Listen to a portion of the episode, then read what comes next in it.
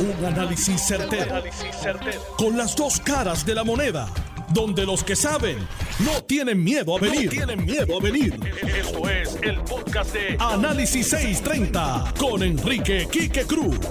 Buenas tardes, mis queridas amigas, amigos. Tú estás escuchando Análisis 630. Yo soy Enrique Quique Cruz y estoy aquí de lunes a viernes de 5 a 7.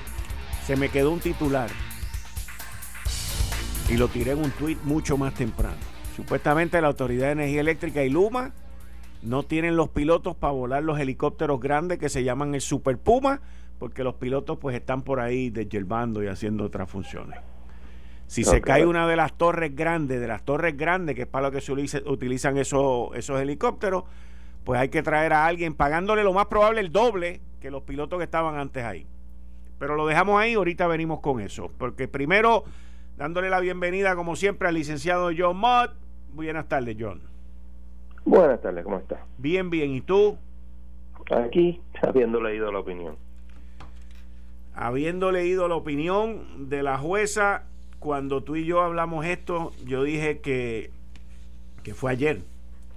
¿Mm? Yo ayer dije que ese testimonio de él estaba bien difícil y que la cosa no se auguraba bien. Tú, la anterior a eso, habías dicho que tú entendías que esto no iba para ningún lado. Eh, sí, y, y, quiero especificar por qué. No es porque ella sea popular, no es porque yo sea pana de ella, de hecho al revés. Pero yo entiendo que la juez, al decidir que primero que todo no se certificara a Ricardo Rosselló, básicamente ya había decidido la controversia. Porque tú no haces eso si no estás de primera intención convencido de que esta persona no cualifica. Ok. Vamos entonces a la opinión. Yo voy a ciertas partes de la opinión que yo creo que son fundamentales. No es toda la opinión. De hecho, comienzo en la página 12. ¿Ok? ¿En cuál sección? Eh, la dice residencia y domicilio. Es la misma que yo tengo aquí, fíjate, no, no habíamos hablado. Yo marqué, yo marqué la sección, la, próxima sección de hermenéutica jurídica. Okay. Pero empieza con residencia. No, yo sé, pero empieza tú, dale, síguelo. Ok, el domicilio, por su parte, es el lugar de residencia habitual en que efectivamente se está y se quiere estar. Aunque una persona natural puede tener varias residencias, solo tendrá un domicilio. El domicilio tiene dos elementos básicos que la persona hace animus manendi o propósito de residir permanentemente en el lugar y eh, que ha escogido y que la persona no posee animus revertendi, es decir, el propósito de regreso al lugar donde antes se tenía establecido su domicilio. Okay. Sigue, una persona que tenga su domicilio establecido allí, donde reside, puede mudarse a residir en otro lugar. Eso puede pasar, pero es, es el lugar donde habitualmente haces las cosas. Recordemos que es un hecho que Ricardo Rosselló se mudó en agosto del 2019 para Virginia. Eso es un hecho incontrovertido. Que no ha vuelto a Puerto Rico, que no tiene propiedad en Puerto Rico, no paga crimen en Puerto Rico, no paga impuestos en Puerto Rico. Eso es bien importante. Próxima página. Al interpretar un estatuto, se es principio cardinal que cuando la ley es clara y libre de ambigüedades, su texto establece eh, prevalece sobre el espíritu de Eso es bien importante. ¿Ok? Sigo a la página 14, que entra a la parte sobre registro de Virginia. Bien importante. A estos efectos, la legislación adoptada en Virginia permite la inscripción electoral automática de aquellas personas que adquiere o renueve una licencia de conducir a menos, y lo pone en negro, a menos que la persona opte por no inscribirse. En otras palabras, el, el, doctor Rosselló se inscribió en Virginia al pedir la licencia y no establecer que no quería votar en Virginia. estaba, él dice que no recordaba cómo había pasado eso. Bueno, ya sabemos. Aunque te dice eh, siguientemente, aunque se puede eh, solicitar la inscripción electoral a través del Departamento de Vehículos Motorizados de Virginia, ello no implica que esa agencia tiene la autoridad para inscribir electores. La propia agencia advierte que, la solicitante, que el solicitante no quedará inscrito hasta que se, un funcionario electoral designado revise y apruebe la solicitud. Entonces vamos a, parte a la parte del derecho, que es obviamente la parte más importante. En este caso ante nos, página 15, es un hecho indisputado, que el querellado Rosselló obtuvo un número considerable de votos por eliminación directa por el cargo de delegado congresional. Sin embargo, aunque ello no lo convierte en un candidato o aspirante según concebido por el Código Electoral, este tribunal posee la autoridad legal para dilucidar el, el pedido de descalificación promovido por la parte querellante. Eso es importante. Esa autoridad emana del claro texto de la ley 167 de 2020, que es la ley que rige preeminentemente los procedimientos en este caso. La ley 167, el artículo 8, dispone que cualquier persona que incumple en alguno de los requisitos podrá ser descalificado por el tribunal de instancia. La ley no restringe la facultad de este tribunal para descalificar a una persona electa mediante nominación directa como propone el querellado y la comisión y el comisionado y la comisionada del PNP. Sigue el próximo párrafo. Tal, pretensión resulta ser una invitación inaceptable a este tribunal que posee la autoridad para descalificar a cualquier persona que no cumpla con los requisitos de la ley 167 para que decline ejercer su jurisdicción si la persona impugnada fue seleccionada al cargo por nominación directa. La aceptación de esa propuesta tendría el resultado absurdo de crear un fiat judicial, una especie de inmunidad o privilegio injusto en favor del querellado vis los aspirantes o candidatos que se sometieron al rigor de la ley para participar de la elección especial. Y yo estoy, yo concurro 100%. Eso Tú no puedes simplemente, porque, ah, que yo no soy candidato, pues no tienes que cumplir con nada. No, güey. Eso, esa fue la pregunta que yo te hice ayer, cuando te pregunté que si yo era candidato de rating, que yo tenía, que yo no, no tenía que ir a través del rigor de las restas, del resto de las disposiciones de la ley. Y, eso cuando hablamos de ley, incluye la constitución, que tú sabes que la constitución tiene unos requisitos para tú ser gobernador, por ejemplo. Tienes que ser ciudadano americano, y este residir en Puerto Rico los, los últimos creo que son 10 años, algo por Okay. Siguiendo, página siguiente. Sobre incumplimiento del requisito de residencia estatuido por el artículo 8 de la ley 167, imputado al querellado, este, al igual que la Comisión del PP, niega el incumplimiento a sostener que la ley no establece una fecha límite para cumplir con sus requisitos, por tanto no procedía, procede la descalificación. Esta postura no nos persuade. Una lectura sumaria del artículo bla, bla, bla, eh, tienen que cumplir con todos los requisitos consignados en el artículo 8 para participar en la elección. Ah, el mandato fue claro. Pero eso, pero, ok, el artículo 8 dice para participar de la elección. Exacto. Eso es lo que cita ella, yo no estoy mirando. No, no, no, no, está bien, ella, ella está citando, ok. O sea que el artículo 8 de la ley dice que tú tienes que cumplir con todo para participar de la elección. Exacto, el mandato fue claro, los requisitos para participar en la elección tenían que cumplirse para el 16 de mayo de 2021, fecha en que se celebró la elección especial. Una expresión tan diáfana no da cabida a la interpretación del querellado que sugiere que se pueden completar los requisitos después de la elección. Eso tiene sentido, o sea, tú no vas a hacer las cosas después. Si acogiéramos esa postura, estaríamos avalando un resultado contrario a toda lógica, como lo sería dar paso a una certificación del delegado seleccionado por numeración directa que no fuera mayor de edad ni elector buena fide de esta jurisdicción. Sin duda sería una interpretación absurda, insostenible y contraria a la hermenéutica jurídica, hermenéutica eh, interpretación. Sigue, la prueba desfilada reveló que al momento de celebración de la elección especial de mayo, 16 de mayo, el querellado Ricardo Rodríguez Nevares no residía en Puerto Rico ni en Washington DC, porque residía en Virginia, y eso es claro. El contrato, recordemos la parte evidenciaria, no se pudo introducir en evidencia porque no había. Sin embargo, Rosselló testificó sobre el contrato, lo cual podía hacer. Y él dijo que lo firmó el primero de junio. ¿Y quién empezó a, pernoctar allí? El primero de junio, que no recordaba cuántas veces y todo ese tipo de casos. Ok. Próxima página, página 18. En el caso diáfano que el querellado se estableció en el estado de Virginia con pisos de permanencia y en la fecha de la elección especial se celebrará el 16 de mayo de 2021 y al presente es residente de Virginia, al presente. Ha sido demuestra el hecho incontrovertible que desde agosto de 2019 se trasladó con su familia a Virginia y una vez trasladado adquirió un inmueble, solicitó licencia con conducir y entregó la de Puerto Rico. Matriculó a su hija en una escuela de Virginia y se registró como lector.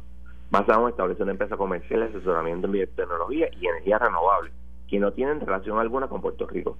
Todos estos actos volitivos del querellado, volitivos voluntarios, sin duda demuestran que es residente de Virginia y su clara intención de permanecer en Virginia. Por ello, resolvemos que el querellado no cumple con el requisito de residencia establecido en el artículo 8 de la ley 67 y su argumento de que posee domicilio en Puerto Rico en específico en dos habitaciones de la residencia de su suegro no nos merece credibilidad. El querellado tampoco demostró de manera creíble que el 16 de mayo fue hecha de la elección especial en que fue seleccionado por nominación era residente de Washington. Por el contrario, la prueba demostró que el querellado realizó gestiones para residir en Washington DC con posterioridad al evento electoral y que desde el 1 de junio de 2021 ha permanecido en Washington, pero no puede estimar cuántas noches consecutivas. Volvemos, eso es importante. Vale señalar que además de incumplir el requisito de residencia estatuido en el artículo 8 de la ley 167, el querellado no puede válidamente eh, no puede ser válidamente certificado como delegado por incumplir el inciso F del artículo 7.2 del Código Electoral. Importante, hay una parte donde ya dice que esto es, la ley 67 dice que es un es supletorio a la, a la, misma ley. Este es el Código eh, Electoral, que exige que todo aquel que desee ocupar un cargo político tiene que ser electo, elector activo y hábil al momento de presentar su intención. Entonces necesita todas las partes, etcétera, etcétera. Ok. Eh, hay una parte donde yo creo que la, la, la, página 19 aquí es donde le dan el, el, golpe de gracia.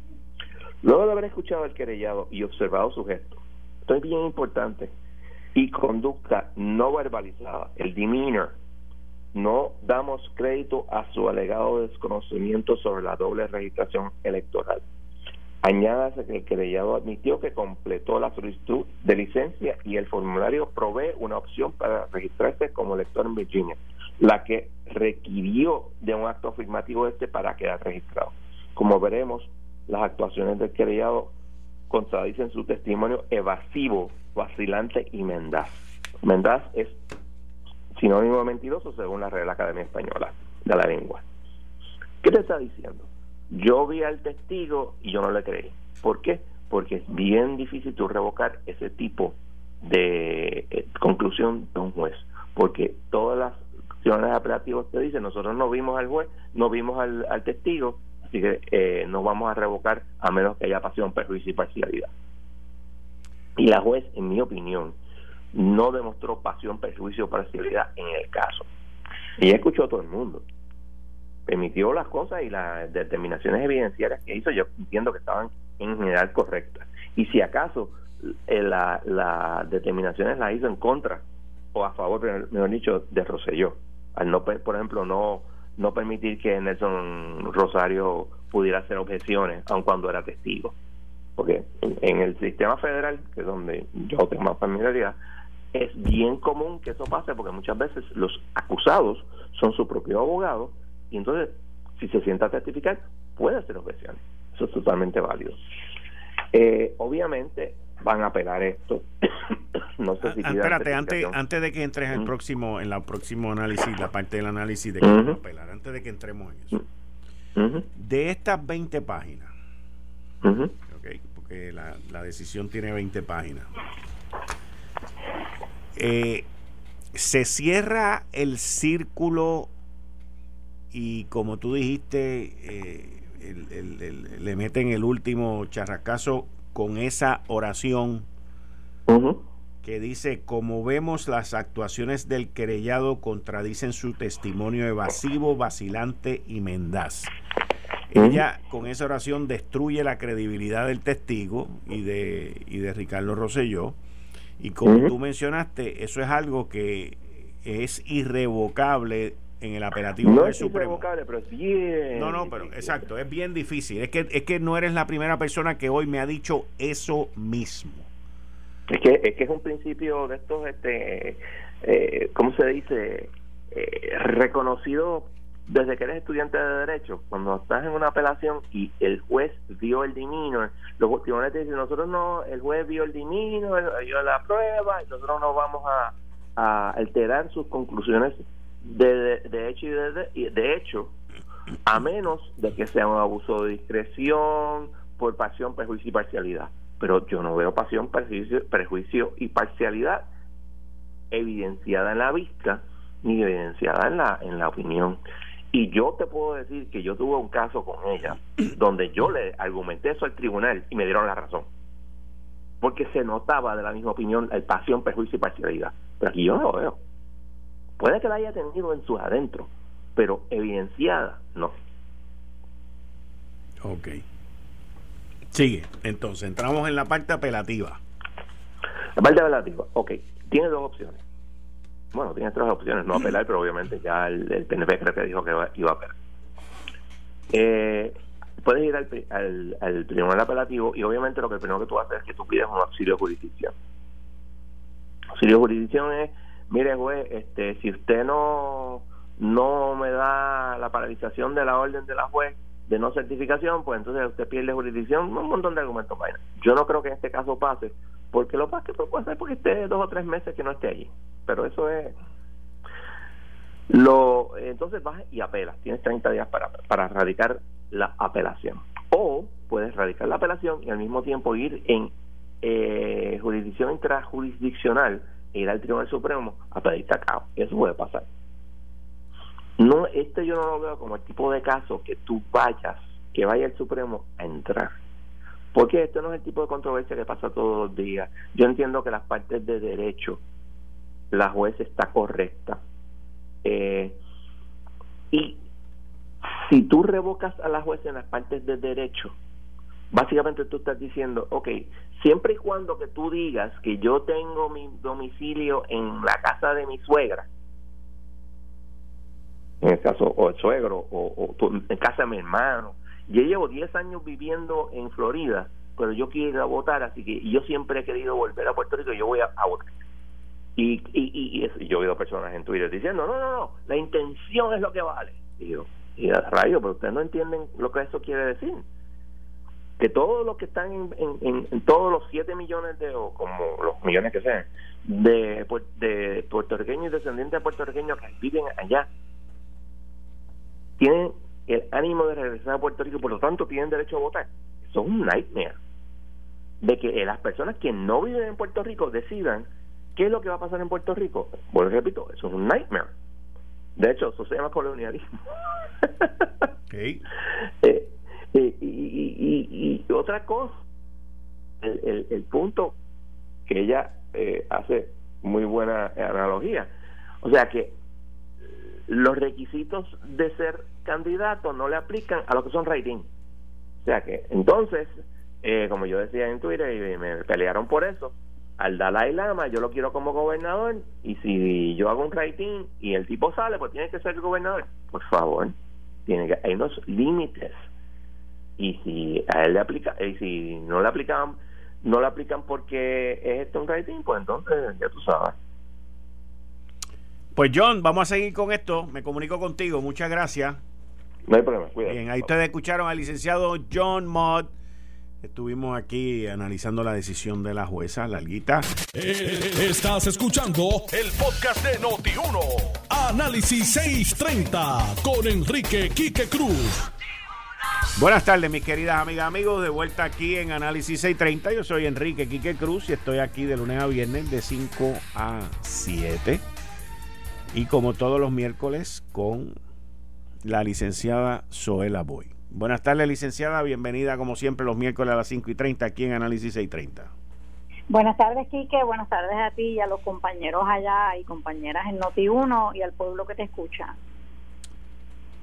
Licenciada, antes de que entremos en los temas de rigor, usted como consumidora y residente domiciliaria en esta isla, eh, ¿cómo usted ve el aumento a la factura de luz anunciado durante el día de hoy de 7.6%. Efectivo mañana. Pues sí que primero que me enteré a través de las redes sociales y un poco automáticamente eh, di reply al tweet que puso eh, una compañera periodista y mi pregunta fue, pero ¿y dónde quedó el compromiso de que por los próximos tres años no iba a haber aumento? Así que me sorprende, me decepciona, me molesta, porque había un compromiso, yo recuerdo el presidente de Luma haber dicho que él se comprometía a que durante los próximos tres años no iba a haber aumento. Así que si esto el negociado de energía lo estaba evaluando, asumo que tiene que haberlo hecho en comunicación con Luma y Luma debió haber dicho gracias pero no gracias. Me parece que esa era la responsabilidad de Luma. Yo creo que es inaceptable. No sería la primera vez, sin embargo, que el negociado de energía anuncia un aumento en la tarifa y desde el ejecutivo y el legislativo le dicen no, dale para atrás a ese, para atrás a ese aumento, no lo vamos a hacer, no se puede hacer efectivo. Ya yo escuché que la delegación de la Cámara de Representantes por el Partido Nuevo Progresista se levantó la voz y dijo una vez más, le decimos al negociado de energía que no se puede poner en vigor ese aumento a la luz. Puerto Rico está pasando por momentos difíciles, estamos solamente comenzando a, verdad, a mejorar después de tantos golpes que hemos recibido de la naturaleza y el último siendo el COVID, así que no se no se puede poner en vigor. Yo espero que una vez más el negociado tenga que dar para atrás a, a esa determinación de, del aumento.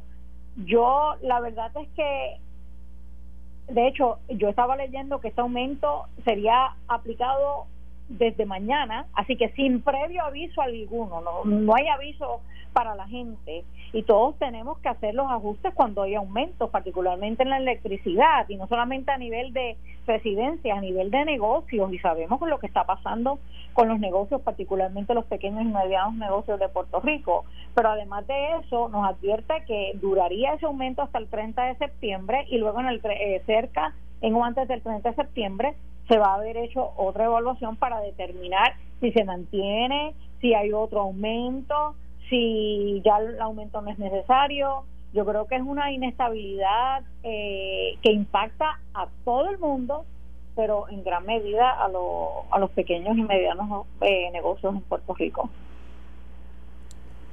Yo creo, estoy casi, casi seguro, me están averiguando ahora mismo, que este es como el tercer aumento en este año. Sí, sí, sí.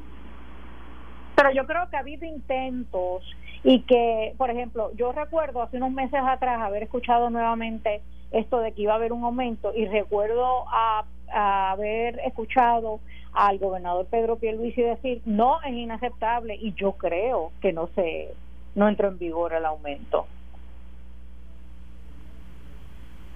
Yo yo de verdad que sabes si es que, es que esto es un reguero tan y tan grande. O sea, tenemos un negociado que se supone, según los políticos que legislaron para crear eso, que iba a ser el que iba a defender al consumidor. Ajá. Eso no existe. Eso no existe. Ese negociado lo han llenado de ex empleados de administraciones pasadas. O sea, esto es, ay Dios mío, otro reguero más. Sí, sí, y hablando de regueros son unos cuantos, porque yo creo que mañana es un día en que se suponía que pasara algo y yo sinceramente no sé si se va a dar. Y estoy hablando específicamente de la juramentación de los delegados congresionales. Pero antes de pasar a ese tema, sí que tengo que decir otra vez, yo no puedo certificar que Luma, ¿verdad? Se le consultara antes de de de bajar esta resolución del negociado de energía, pero a mí me parecería un poco ilusorio pensar que Luma no sabía de este aumento. ¿Y dónde queda entonces el compromiso de ese presidente de Luma de que tranquilo Puerto Rico que no vamos a, no vamos a, tener aumentos a la electricidad por los próximos tres años? Yo si fuera periodista estaría preguntándole ahora mismo al presidente de Luma, ¿dónde quedó su compromiso? Pero ¿por qué el presidente de Luma si él no tiene nada que ver en eso? ¿Quién, Pero decide, si no tuviera que ver, quien decide, no tuviera que ver en eso porque no le preguntamos y porque usted está diciendo que no va a haber eh, aumento en tres años. Bueno, pero yo, yo de la manera que interpreté lo que él dijo y no estoy aquí para defenderlo. Ajá. Es que ellos no iban a pedir un aumento por los próximos tres años. Ellos. Pero quien está autorizando el aumento, es más, la pregunta es, ¿quién pidió el aumento? Porque alguien tiene que pedir un aumento. ¿O es que la, el negociado decidió hacerlo a motu propio?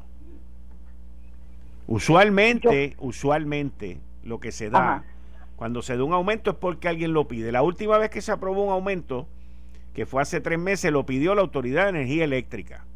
Y lo vinieron a decir después. Pues la pregunta es, ¿quién pidió este aumento? ¿O fue el negociado quien lo pidió? Porque el presidente de Luma lo que dijo fue, nosotros no vamos a pedir un aumento por los próximos tres años. Pues entonces la pregunta es, ¿quién lo pidió? Esa es la pregunta. Bueno, bueno yo no recuerdo las palabras textuales como tú las estás diciendo, pero puede, puede que me esté equivocando. Yo lo que recuerdo es que él le dijo a Puerto Rico, no va a haber aumento de electricidad. Pero asumamos por un momento que él dijo, no voy a pedir, Luma no va a pedir un aumento, pues entonces si fuera periodista, lo primero que le preguntaría es, ¿usted fue quien pidió ese aumento? Porque si fue usted, y obviamente Puerto Rico debería poder tener la información de quién solicitó el aumento, si alguien en particular, y si fueron ellos, pues nuevamente, donde queda el compromiso que usted hizo con el pueblo puertorriqueño. Pero yo creo que sí, que estamos especulando porque ni tú ni yo sabemos si alguien lo pidió o si fue que el negociado de, de energía, motus propios, porque tocaba hacer la evaluación de la tarifa, lo hizo y determinó esto. Eh, o, verdad y si lo pidió quién lo pidió la autoridad eh, de energía eléctrica o fue Luma así que creo que hay muchas preguntas sin contestar pero creo que el pueblo de Puerto Rico merece saber las contestaciones a cada una de esas preguntas. Pero yo creo, al fin y al cabo, podemos contestar todas estas preguntas, pero aquí lo importante es que alguien se pare de frente, alguien con la autoridad para pararse de frente y diga, no, ese aumento no va. Puerto Rico no aguanta aquí que ni la gente, ni, ni, los, ni los individuos, pero tampoco los negocios, los pequeños y medianos negocios. O sea, por ahí viene un aumento al salario mínimo que yo creo que es excelente porque eh, la verdad es que nadie vive con el salario mínimo que hay hoy, cierto, pero eso tiene, y, y esa es la verdad, eso tiene un impacto en los negocios, particularmente los pequeños y los medianos. Así que eh, estos negocios tienen que eh, enfrentar muchos retos que vienen por ahí y creo que sería injusto pretender que la gente en sus casas y los dueños y dueñas de negocios tengan que enfrentar este reto adicional de un aumento a la luz en Puerto Rico.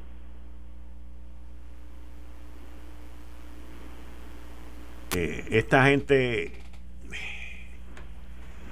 vamos a ver con qué excusa nos vienen ahora según lo que me acaban de decir ahora que me acaban de, informar. Es que este aumento es un aumento para cubrir todos los subsidios que hay. Los subsidios de los municipios, los subsidios del otro, del otro y del otro. El, el, la legislación que se creó para que tuviéramos un negociado de energía que era el que iba a, a defender el, el consumidor y era el que iba a impedir que la Autoridad de Energía Eléctrica siguiera haciendo las cosas que hacía, pues también ha fracasado. Y los que nos vendieron ese cuento, populares y PNP, pues no saben de lo que estaban hablando. y yo creo que si hay que buscar la forma de pagar esos subsidios, tiene que haber, tiene que buscarse alguna otra forma de hacerlo. Luma no iba a traer tantos ahorros Luma no iba a ayudar tanto a que Puerto Rico, además de tener un mejor sistema eléctrico, iba a tener un sistema eléctrico eh, donde el uso de los fondos fuera mucho más efectivo. Pues entonces que busquen otra alternativa, si es para, como tú dices que te dijeron, pagar los subsidios. Yo creo que hay otras alternativas. ¿Tú sabes cuánto, digo yo, cuando fui jefa de agencia, porque esto no es de ahora, cuánto dinero deben las agencias de gobierno a la Autoridad de, Energía Eléctrica? Son millones y millones de dólares en deuda. Pues que paguen algo las agencias y de ahí saquen algo de, de ingreso y quizás hasta hacer una evaluación de quienes tienen esos subsidios para determinar si quienes los tienen los deben eh, mantener. Pero la primera opción es aumentarle la luz a la gente. No, no, y no en este momento, menos en estos momentos. Ay, Dios mío, esto, esta gente son bravos de verdad. Bravos de verdad. Sin, lo, lo, lo otro que tú mencionas, Zoe, es sin ningún tipo de aviso. Mira, mañana te van a subir la luz y se acabó. Esta es la que hay, chúpatela, cómetela y trágatela. Sí. Es como si de momento tú trabajas y tu empleador te dice, sabes que de mañana en adelante vas a ganar menos dinero. No puede, uno tiene que hacer, eh, uno tiene que planificar la, la, las finanzas, hay que ser responsable y hay que y cuando hay aumentos eh, hay que hacer ajustes y tú no haces los ajustes de un día para otro. La verdad es que creo que está bien mal hecho, bien mal hecho. No, primero yo creo, otra vez yo agradezco que la, la delegación PNP en la Cámara ya salió a decir que esto es inaceptable, que no y no. Y yo espero que todos los eh, oficiales electos de Puerto Rico, incluyendo el gobernador de Puerto Rico, hagan lo mismo. Se pongan de frente a esto y digan, esto no va por el bien de Puerto Rico, no en este momento. Hmm. Eso, eso, eso es algo que según la información que me está llegando, el negociado lo que hizo fue segregar o dividir en dos el aumento. Hace poco, ya vamos como por 15 o 16% de aumento en las últimas dos comunicaciones del negociado, porque hace poco ellos dijeron, dieron un aumento por ajuste de combustible, creo que fue hace como un mes, y ahora vienen y meten otro más de 7.6, pues cuando tú sumas los dos está llegando a un 15, un 18%. O sea, eh, eh, pero, pero eh, a mí lo que nosotros no tenemos, déjame ver cómo te puedo explicar. Eh, la manera como ha sido anunciado, como han sido anunciados los últimos dos aumentos, que los han segregado, los han dividido en dos, es la, la manera correcta de alguien que miente, de alguien que esconde y de alguien que no quiere decir la verdad como es. Y si el gobernador va a continuar permitiendo que nos mientan, que nos doren la píldora y que nos dividan las cosas en dos o en tres para tratar de cogernos de lo que no somos, pues entonces también que lo digan. Porque la información es confusa, es errónea y nos están clavando al final de la postre. Eso, no hay, eso no hay, quien lo, no, lo, lo quite al final quien paga los platos rotos es la gente y los dueños de y dueñas de, los comercios definitivamente ah. Mira esto nos están diciendo o sea siguen es, todo es una mentira todo es una mentira el artículo que estoy leyendo aquí del día dice por otro lado el negociado de energía ordenó a la autoridad de energía eléctrica que informe en cinco días a partir de ayer la fecha esperada para alcanzar las condiciones de finalización sustancial respecto a la conversión a gas natural de las unidades 5 y 6 de, de San Juan.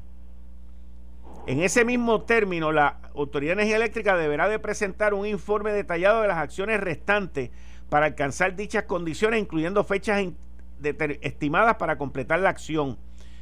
Mira, el, negocio. Yo le puedo decir lo que él está pidiendo a la Autoridad de Energía Eléctrica. Las unidades de conversión 5 y 6 de San Juan a gas natural no están funcionando porque aquí a los idiotas que corren el sistema se les olvidó construir un tanque. El tanque lo están construyendo ahora. Fernando Padilla quiere que el tanque lo terminen para agosto y los que están construyendo el tanque dicen que no lo pueden terminar hasta septiembre. Pero no es que sea agosto ni septiembre, es que se les olvidó hacerlos hace un año. O sea, aquí nosotros seguimos pagando las ineptitudes y lo peor de todo es que tanto Wanda como Ricky como Pierluisi lo siguen permitiendo. Fíjate, ese último párrafo de esta nota te da a entender, porque ellos se tapan entre ellos mismos, te da a entender que el negociado está diciendo, mira, Morón, por culpa tuya estoy subiendo la luz porque lo que tú me dijiste que iba a pasar en Central San Juan 5 y 6 no ha pasado. Eso es lo que dice eso ahí. Sino que me desmientan. Que me desmientan. Sí, sí, o sea que olvídate tú de, lo, de los subsidios. Es que no cumplieron con que para esta fecha ya debió haber estado preparado esas unidades 5 y 6 con, para usar gas natural en lugar, en lugar del, petróleo. Es lo que estás diciendo. Fernando Padilla quiere el tanque para agosto y los que saben y la construyen dicen que septiembre llegando octubre.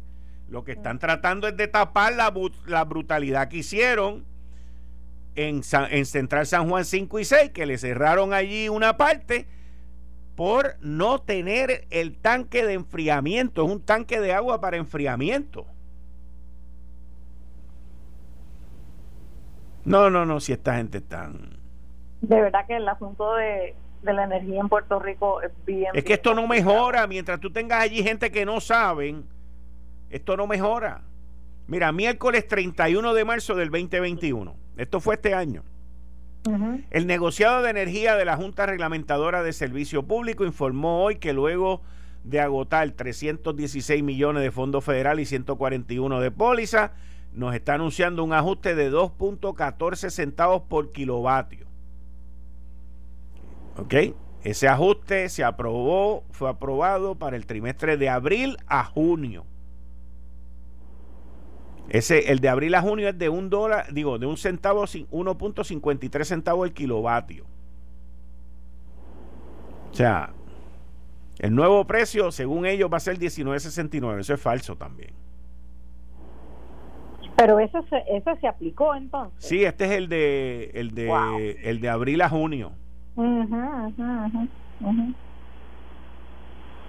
no, no, no, no. Sí, yo que, la, el, espérate, pero entonces lo que debemos entender es que el negociador de energía evalúa la tarifa cada tres meses, trimestralmente. Es trimestral, pero tienes que ir sumando, ¿entiendes? Ajá. Porque de abril a junio fue 1.53 y ahora son de centavos y ahora son otros, pues ya vamos como por cuatro chavos. Claro, sí, sí. Y cuatro chavos en el año, estamos hablando de más del 20%. O sea, entonces no lo dividen, lo seccionan. Esta gente, o sea, aquí no hay ningún tipo de transparencia. No hay ninguna transparencia. No hay ninguna transparencia. Yo vuelvo y repito, y se lo digo al gobernador Pedro Pierluisi para que lo entiendan bien, y los que están en Fortaleza. Lo vengo diciendo desde el cuatrienio pasado, le pasó a Wanda, le pasó a Ricky, le, está, le pasa a todo, a todo. El gobernador que no pueda manejar la Autoridad de Energía Eléctrica será un gobernante de cuatro años. Punto. Punto. Punto. La Autoridad de Energía Eléctrica es quien decide las elecciones en esta isla. Y me excusan, el tanque de agua es en palo seco. Para los megageneradores, ese es para los, para los ese es para los megageneradores portátiles para cuando haya un problema de la luz, esos salen que tampoco están servibles. Por eso pagaron 60 millones de pesos y todavía están ahí apagados. Ok, mira los ajustes que llevamos este año. 0.08 centavos, que eso es como si fuera un centavo, 1.5, pues ya estás hablando de 2.5 más 1.48, pues casi 3 chavos llevamos este año. Más si entra el de ahora, que yo espero que no. Ese va a entrar.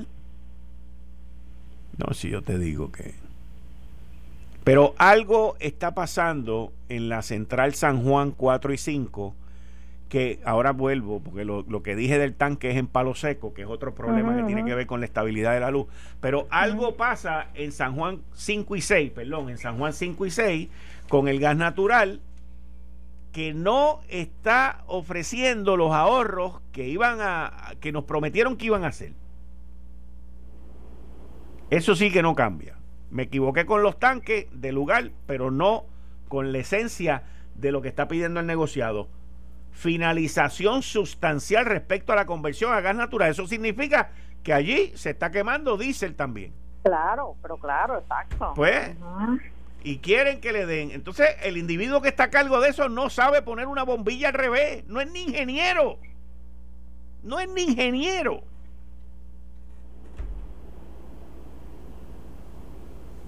Esto es un disparate. El vivir esta situación en esta isla así. Porque lo peor es, es como si estuviéramos en el Titanic, con los músicos aquellos tocando los violines. Cada vez que nos van a subir la luz, pues mira, vamos a bebernos una botella de whisky, vamos a emborracharnos porque el, barco se va a estrellar para sentir menos el dolor. Es, increíble, es increíble, es increíble esto. Bueno, me quedan unos minutitos contigo. Háblame de la decisión de la jueza.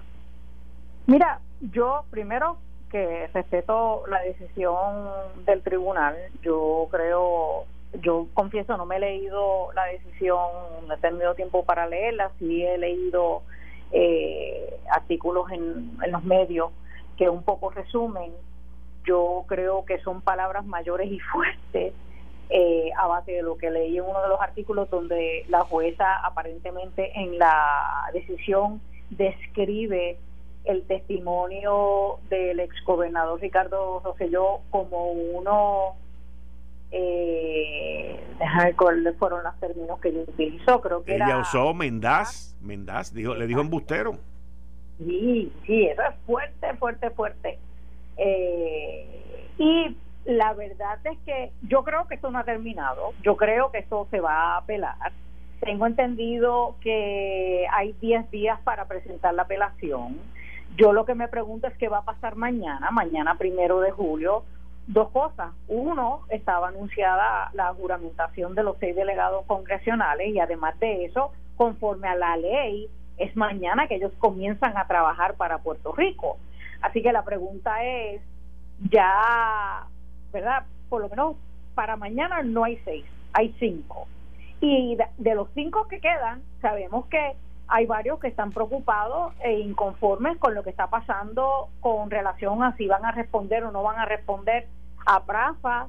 Eh, hay preocupados y preocupadas por cuánto va a ser el salario, pero añádele a eso que el presupuesto, que tengo entendido que el gobernador acaba de firmar, cuando tú miras las partidas, la partida que tiene que ver con la delegación congresional está en cero.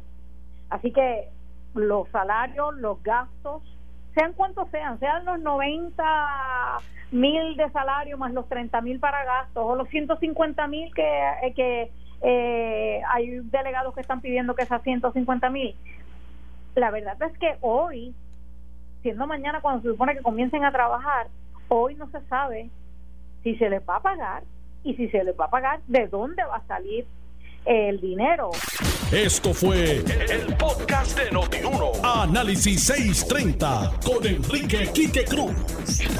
Dale play a tu podcast favorito a través de Apple Podcasts, Spotify, Google Podcasts, Stitcher y notiuno.com.